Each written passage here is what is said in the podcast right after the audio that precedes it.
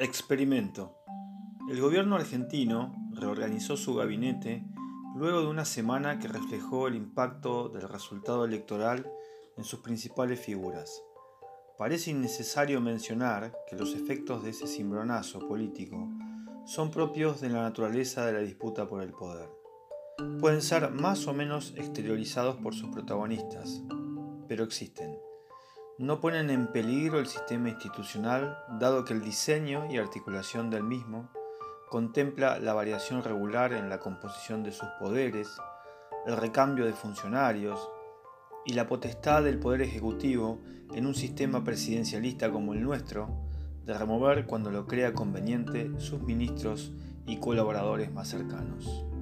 Las visiones apocalípticas son parte del juego y obedecen a la dinámica de la competencia electoral, pero no son síntomas de la debilidad de un sistema.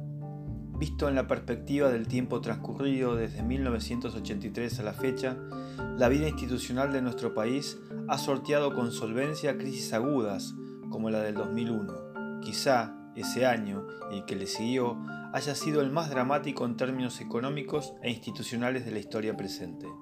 En esos meses, la República resolvió la crisis política dentro de sus mecanismos constitucionales.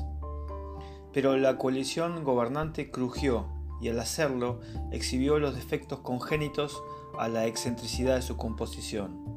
La Argentina tiene una larga tradición de intentos de control de la sucesión presidencial. El roquismo, a fines del siglo XIX, es el ejemplo por antonomasia en el contexto del denominado régimen conservador. Otros, de manera diversa y en coyunturas disímiles, buscaron lo mismo. Irigoyen designó a Marcelo Torcuato de Alvear como sucesor. Perón ungió a Cámpora para luego acceder al poder. Dualde, luego de fallar con Reutemann y de la Sota, eligió a Kirchner, y este último lo continuó, y a este último lo continuó su cónyuge, alguien con peso político propio. A pesar de esto último, el caso no deja de ser un ejemplo de lo que estamos describiendo. La tentación de control sucesorio atraviesa la historia política del país. La particularidad, del 2019 es que la que tenía más votos, pero no le alcanzaba para ganar, designó a otro, que le terminó aportando el faltante de sufragios que le permitió acceder al poder nuevamente. Lo terminó haciendo, para ocupar una hasta ahora irrelevante en términos ejecutivos vicepresidencia. Si el tándem en la cúspide gubernamental fuese el resultado de un poder parlamentario al estilo europeo, no habría nada nuevo, solo los vaivenes más o menos inestables que acostumbra a tener el parlamentarismo. Pero no es el caso de lo que ocurre en el país.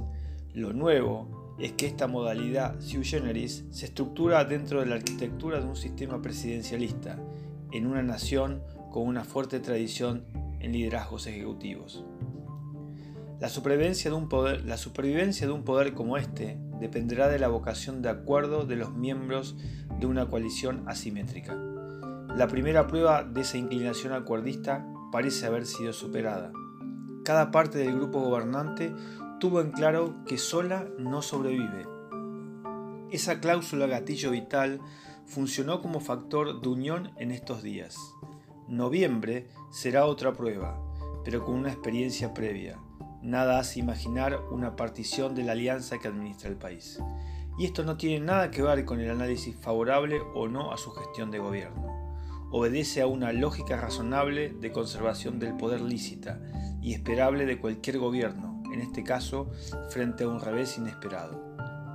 La dinámica que pretende mostrar el gobierno está pensada para el mediano y el largo plazo, es decir, está razonada con los ojos en el 2023.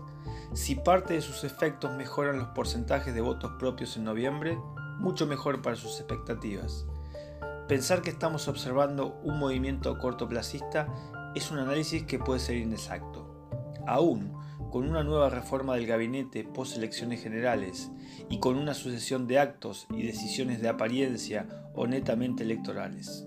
Algo razonable si pensamos que transitamos unos meses de campaña electoral.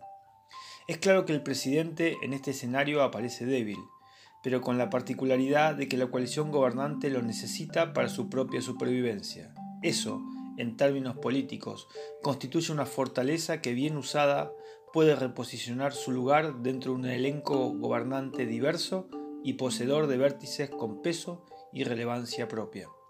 Estamos frente a un experimento político nuevo que se enlaza de manera original en la larga tradicional, tradición presidencialista argentina, atravesada en distintos momentos por una vocación de control sucesorio.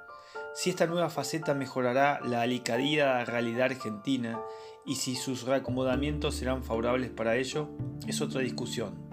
De momento, estamos siendo testigos de un proceso institucional no del tono ajeno, no del todo ajeno a la historia política del país, pero singular en cuanto a la distribución del poder en la cúspide de la República.